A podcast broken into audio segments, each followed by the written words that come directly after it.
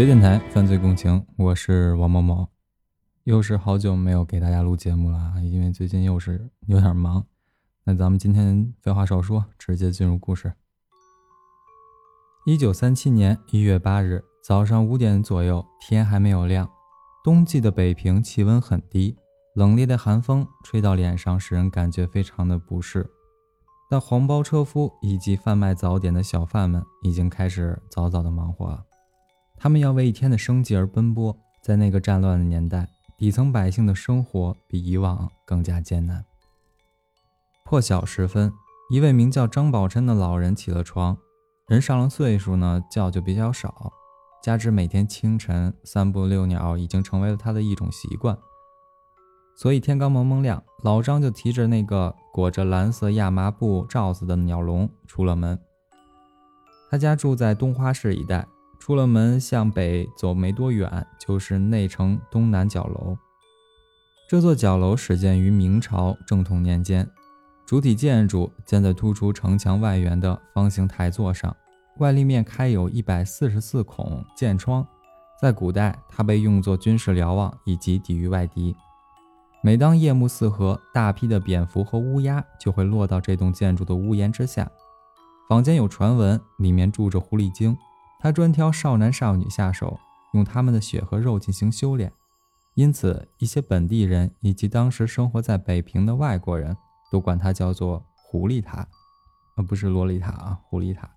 在当时的北平城，总人口大约有一百五十万人，其中除了本地人之外，这里还生活着一些外国公使人员、躲避战乱和迫害的犹太人、迁居避祸的白俄人，还有寻求商机的国外淘金者。以及在本国走投无路的外国不法分子。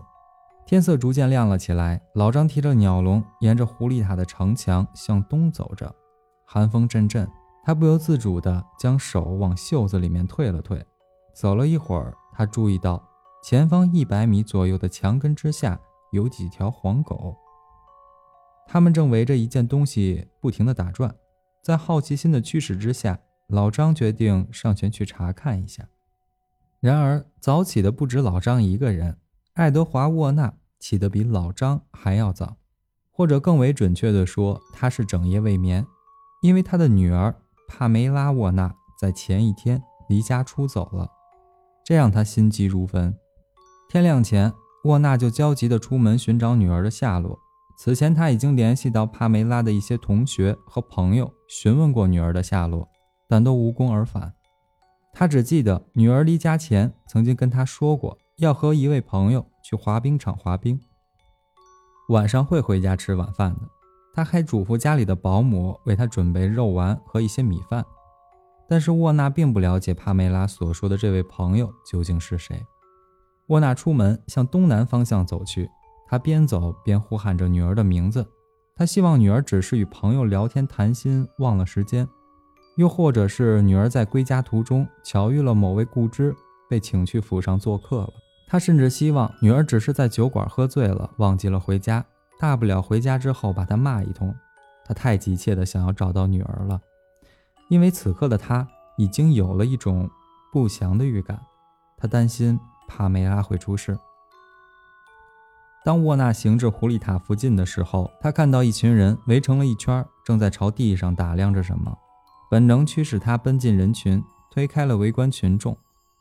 他看到地上躺着一具尸体，虽然尸体的面部已经严重受损，但仅凭那一头金发以及尸体上佩戴的那块手表，沃纳还是一眼就认出了那是他的女儿帕梅拉。原来遛鸟的老张发现了这具尸体，惊慌之下的他急忙跑到了距此处四百米的巡逻亭报警。虽然身处乱世，每天北平街道上冻死、饿死的人并不罕见，然而像这种近距离接触被砍得血肉模糊的尸体，还是让人能惊出一身冷汗。此时，北平警察局的警员们已经赶到了出事现场，警员们拉起了警戒线，防止无关人员破坏罪案现场。带队的是韩世清警探，他是北平市公安局东南区警署的署长，此人办案经验丰富。在此之前，他侦破过几起涉及外侨的大案要案，多大的阵仗他都见过。但当韩署长将遮盖尸体的草席掀开时，他还是被眼前的景象吓呆了。只见尸体头西脚东，尸身半裸，尸体的旁边地上有一张法国公使馆溜冰场的会员卡。尸体的面部因为受损严重，已经无法辨认样貌，整个胸腔和腹腔呈现出一个大洞，一部分的乳房似乎是被利器给切去了，而胸骨由内而外的。被人生生的豁开，腹内的脏器、心脏、膀胱、肾脏以及肝脏都消失不见了。这些器官似乎是被凶手残暴地从尸体上扯下的，这个画面异常的恐怖。然而，受害人的衣服却较为完好，其上并没有发现刀砍斧剁的痕迹，在发现尸体的地面上也几乎没有血迹。那究竟是什么人会对这名白人女孩下如此毒手呢？这时。一批闻讯而来的记者也赶到了案发现场。韩署长走到沃娜身旁安慰她，沃娜的嘴里仍然不停地念叨着女儿的名字。他瘫坐在地上，丧女之痛让他伤心欲绝，早已顾不上脸面和身份了。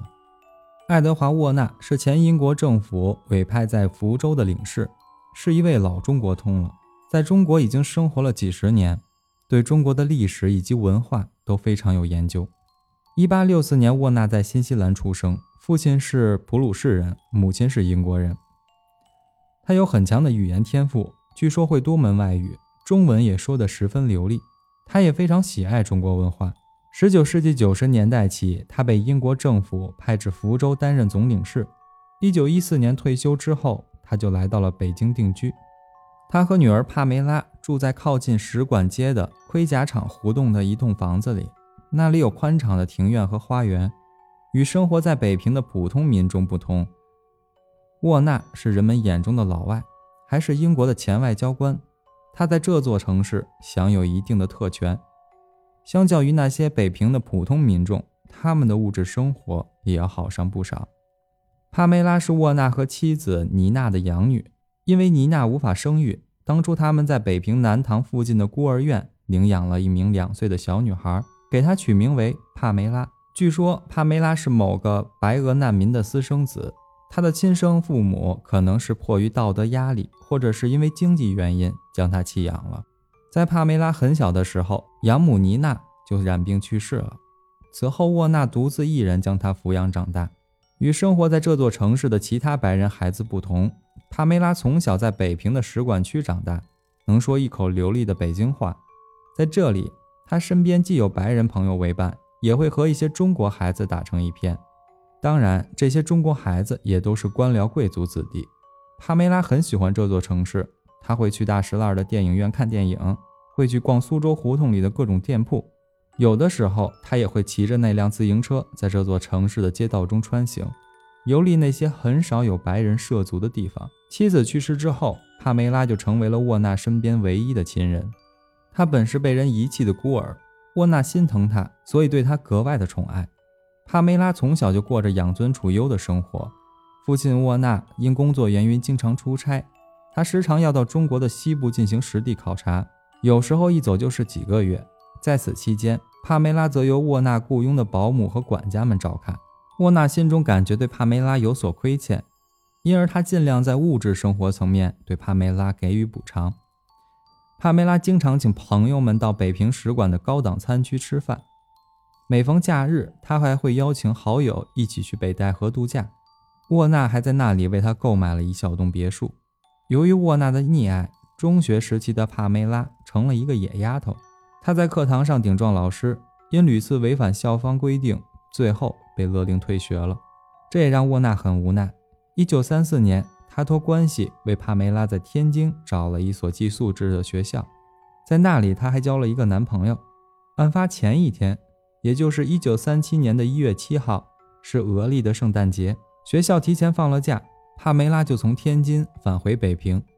最近他迷上了滑冰，听说法国公使馆的旁边新开了家滑冰场，于是他就约上了北平的朋友们一起去滑冰，不料事后却遭逢了不测。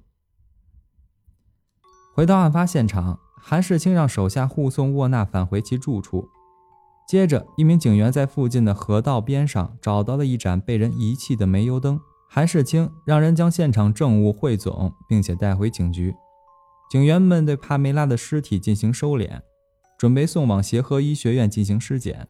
韩世清知道案件的严重性，因为死者是一名白人女性，而且她还是前英国外交官的女儿，因此案件十分棘手，处理不好甚至会产生外交纠纷。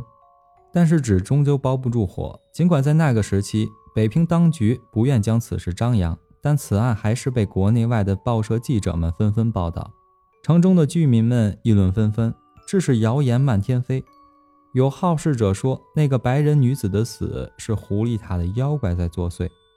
这一事件也让本就不太平的北平城变得更加人心惶惶，尤其是在外侨的圈子里面。这一个案件对他们的触动可能更大，一些外国人开始担心起这起案子是不是中国人对他们这些洋鬼子的报复行为。当天晚些时候，韩署长来到了协和医学院。一九零六年，美国石油大王洛克斯菲勒和他的基金会出资建立了这所医学院。在当时，无论是医疗设施还是医学人才，协和在全国都是数一数二的。啊，当然了，现在也是数一数二的。因此呢，他们的观点是很具有权威性的。韩署长还请到了病理学专家，后来成为中国病理学泰斗的胡正祥教授。胡教授毕业于美国哈佛医学院，在当时的北平乃至全中国，他都可以说是绝对的权威人士。也只有他出具的尸检报告，才能让英国人打消对中国人办案不利的疑虑。尸体重五十九公斤，高一米六。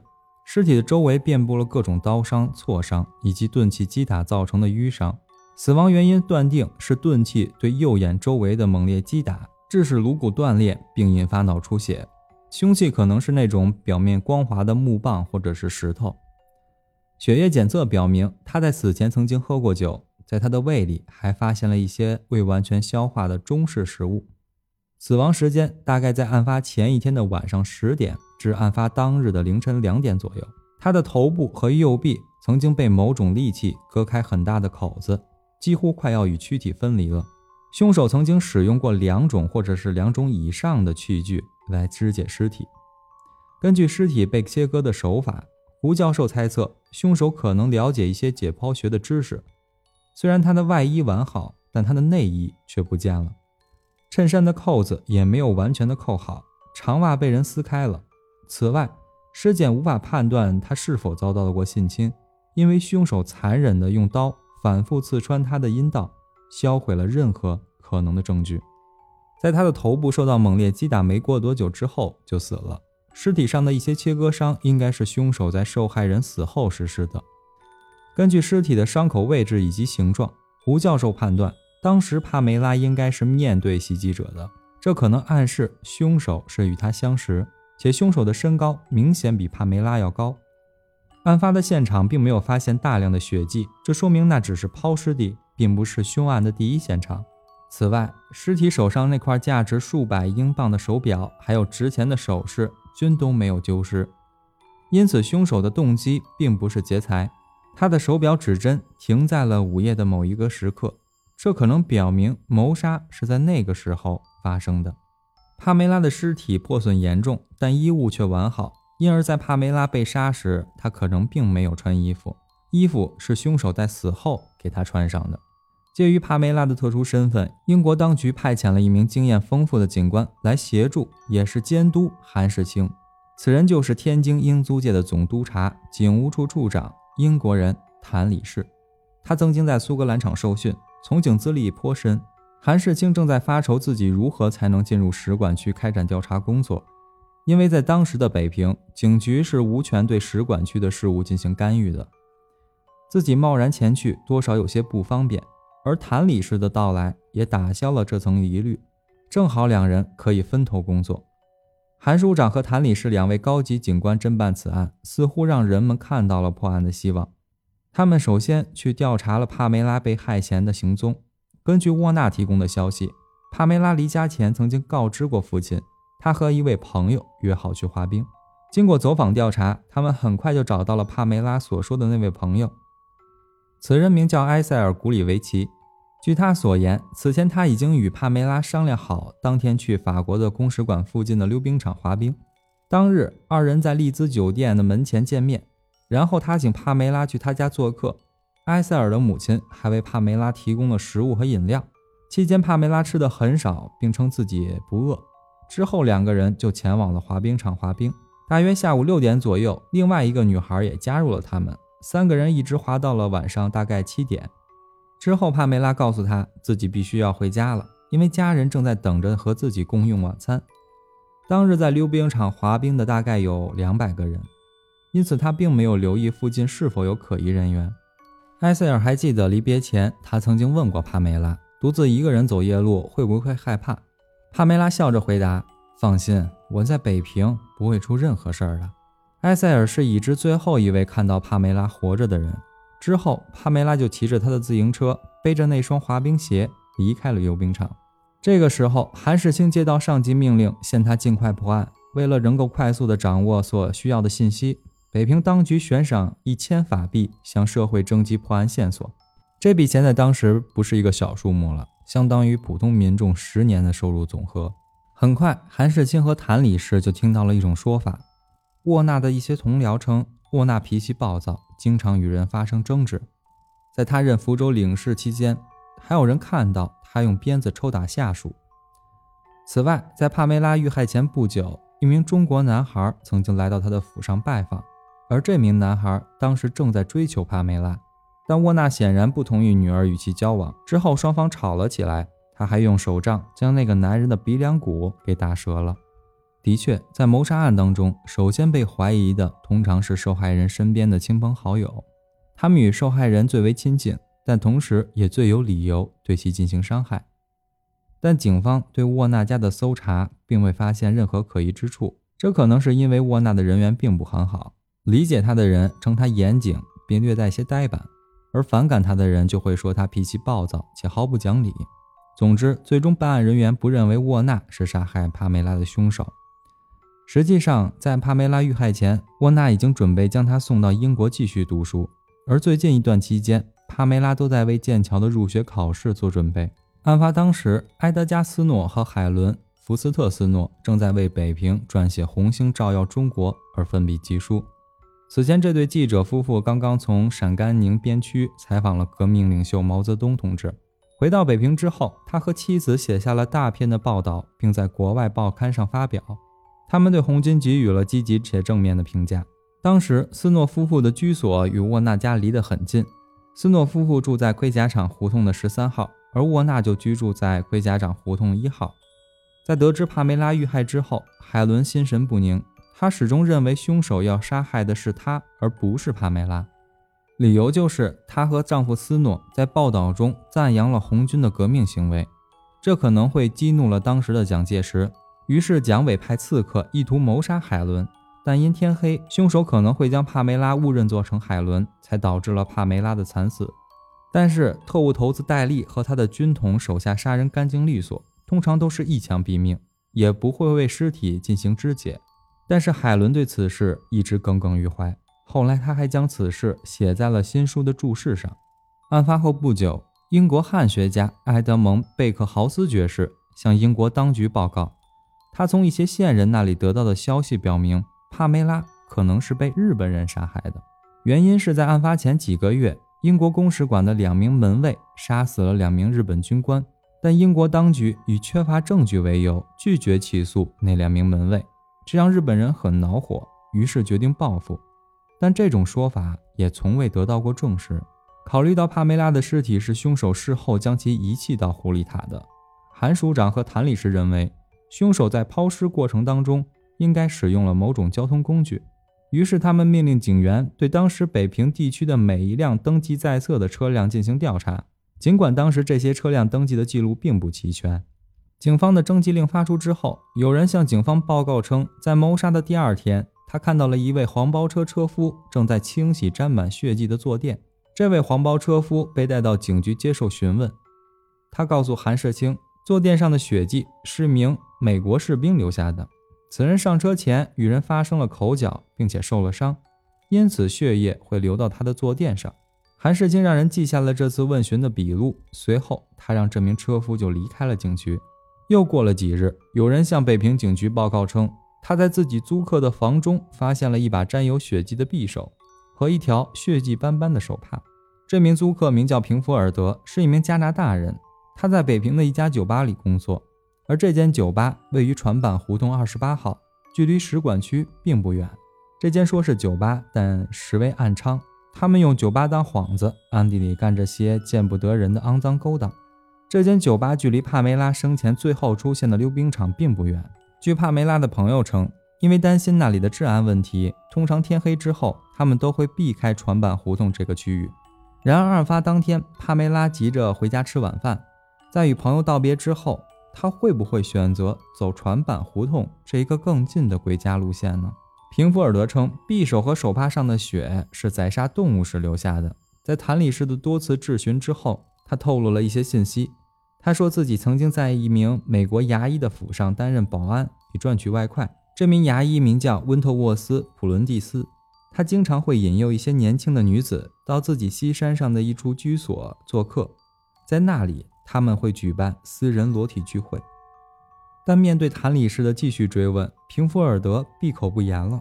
他称自己知道的就这么多。后来因为缺乏证据，警方也只好把他释放了。随后，谭理士还来到了平福尔德所在的那间酒吧进行调查。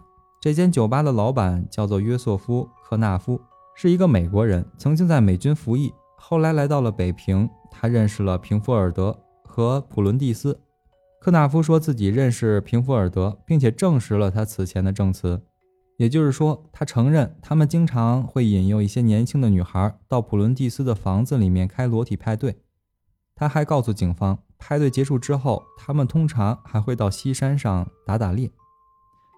根据平福尔德提供的信息，谭理士找到了那名美国牙医普伦蒂斯。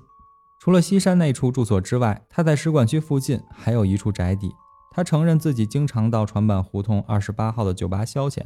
他还说自己的病人大多是富有的外籍人士以及外国公使人员，但自己从来没有见过帕梅拉，更不认识她。他还告诉谭理士，案发当晚自己正在电影院观看电影。在对案发前帕梅拉的行迹调查中，警方还了解到，在一月七号下午三点到四点之间，帕梅拉在丽兹酒店的礼宾处曾经向工作人员询问了客房长租的事宜。至于询问的目的，警方不得而知。一九三七年二月七号，这天是帕梅拉的二十岁生日。沃纳带着帕梅拉最爱吃的糕点来到她的坟前祭奠。女儿帕梅拉正值大好年华，孰料竟然会遭此横祸，这让沃纳悲不自胜，老泪纵横。再过两年就是农历的新年了，人们有的在门前挂上灯笼，有的则燃起鞭炮，希望用这份喜庆驱散诸多的不顺。北平的老百姓们对于南京政府无所作为的愤怒，以及对日本人凶残暴虐的恐惧，已经压抑得太久了。但对于未来，他们感到的是茫然且无助。又过了一个月，案件始终没有任何进展。这个时候，谭理士被上级要求立刻返回天津。他被上级告知要维护英国在中国的声望和地位。那位上级还暗示他，认定凶手是中国人会对英国当局。更为有利。与此同时，韩署长也被调去处理其他的案子，而此案只好被搁置。六月，日军的挑衅更加变本加厉，他们的坦克已经在北平城门口聚集，轰炸机频繁掠过城市上空。六月底，英国驻北京领事的尼古拉斯·菲茨莫里斯宣布暂停对帕梅拉之死的调查，并称杀害帕梅拉的凶手是中国人。此时，北平的很多外侨已经明白，中日这场战争已经无可避免，他们纸醉金迷的日子到头了。一些人趁乱逃离了中国，但沃纳选择留下来，因为他要继续追查此案。一九三七年七月七日，日本人发动了卢沟桥事变，很快日军大举入侵华北。一九三七年七月七日，日本人发动了卢沟桥事变，很快日军大举入侵了华北。平津沦陷，民族危机空前严重，没有多少人在关注此案。七七事变之后，沃纳开始独自调查女儿之死的真相。他甚至拿出了五千法币进行悬赏，那是他大部分的积蓄。希望有人能够帮助他为他的女儿沉冤昭雪。他还聘请了几名因战争失业在家的前警员，为他继续追查女儿的案子。重赏之下必有勇夫。很快，一名名叫玛丽的俄罗斯妓女告诉沃纳，她就在船板胡同的酒吧工作，且认识牙医普伦蒂斯。普伦蒂斯经常出钱请她到自己的住处参加裸体派对。案发当晚，他还看到了普伦蒂斯和另外两名白人男子带着一名金发女孩来到过酒吧。后来，普伦蒂斯和另外一个白人男子拖着那个女人进入了一间房间。过了一会儿，玛丽听到了房间里传出了尖叫声，那声音很是凄惨。他当时怀疑那个女孩已经被普伦蒂斯和他的同伙杀死了。随着调查的深入，沃纳还了解到，当时韩世清询问的那名黄包车夫对警察撒了谎，他被人威胁，一旦向警方报告，他就会遭到报复。原来。那名车夫当晚接待了两名外国白人男子，随行的还有一名金发的白人女子。那名女子身上裹着白色的床单。普伦蒂斯曾经对警方声称，他当晚在看电影。但沃纳了解到，全市的电影院在案发当晚并未上映任何电影。此外，普伦蒂斯声称不认识帕梅拉，但沃纳在家中找到了一张普伦蒂斯诊所出具的收据，时间是一九三六年的十二月。这表明普伦蒂斯刻意隐瞒了认识帕梅拉的事情，他可能就是杀害自己女儿的真凶。沃纳认为，普伦蒂斯在诊所里见到帕梅拉后起了色心。案发当晚，他在常去的酒吧门口正好碰见了抄近路回家的帕梅拉，于是他和同伙强行将她掠到了酒吧的房间里，意图不轨。但是帕梅拉进行了激烈的反抗，普伦蒂斯一怒之下将她杀害，然后抛尸狐狸塔。沃纳将自己发现的证据写信告知英国当局，希望他们能够重启案件调查，并且告知他们凶手并不是中国人，而是一名经济条件都不错的西方白人。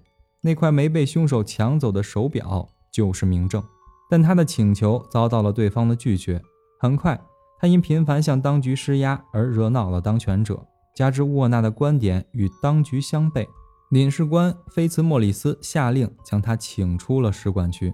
一九四三年三月，日本人将当时北平所有的西方人从使馆区带走，这其中包括了普伦蒂斯和沃纳。他们被关押在山东潍县的集中营里。据说有一次，沃纳撞见了普伦蒂斯，他冲着普伦蒂斯大喊：“是你杀了他！我知道是你杀了帕梅拉。”一九四五年，随着战争的结束，沃纳和普伦蒂斯都被从集中营释放。沃纳再次致信英国当局。要求重启案件调查，然而再次遭到了对方的拒绝。一九四七年，沃纳心中的主要嫌疑人美国牙医普伦蒂斯去世了。一九五一年，沃纳从中国返回英国，三年之后也去世了。此后的几十年间，这起案件从未被人提起，直到七十多年之后，作家保罗·法兰奇在斯诺夫妇中的一个注释里面了解到了此案。后来，经他查阅当年沃纳写给英国当局的信件之后，根据此案案情写了一本畅销书《午夜北平》。书中他的观点基本与沃纳一致，也就是说，他也认为普伦蒂斯可能就是杀害帕梅拉的凶手。普伦蒂斯的后世子孙对于这种说法颇有微词，他们对法兰奇的观点提出了异议。他们称，通过对当年资料的调查，现有证据。不支持法兰奇的说法。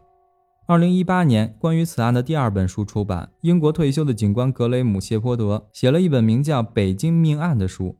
他认为帕梅拉是被中国人帕梅拉以前的同学韩守清杀害的。韩守清就是当年被沃纳打断鼻梁骨的那个人。他认为此人求爱不成，心生怨恨，所以才将帕梅拉杀害。帕梅拉丢失的心脏可能就是他报复的手段。据谢泼德称。根据他找到的资料显示，当年参与此案的很多英国警员都持这种观点。在书中，谢伯特还暗示帕梅拉丢失的部分器官可能是被迷信的中医偷偷拿走了。尽管后世对于此案有着各种各样的猜忌，但没有人能够拿出确凿的证据证明自己的观点，因为案件中的很多原始资料都在抗战中丢失了。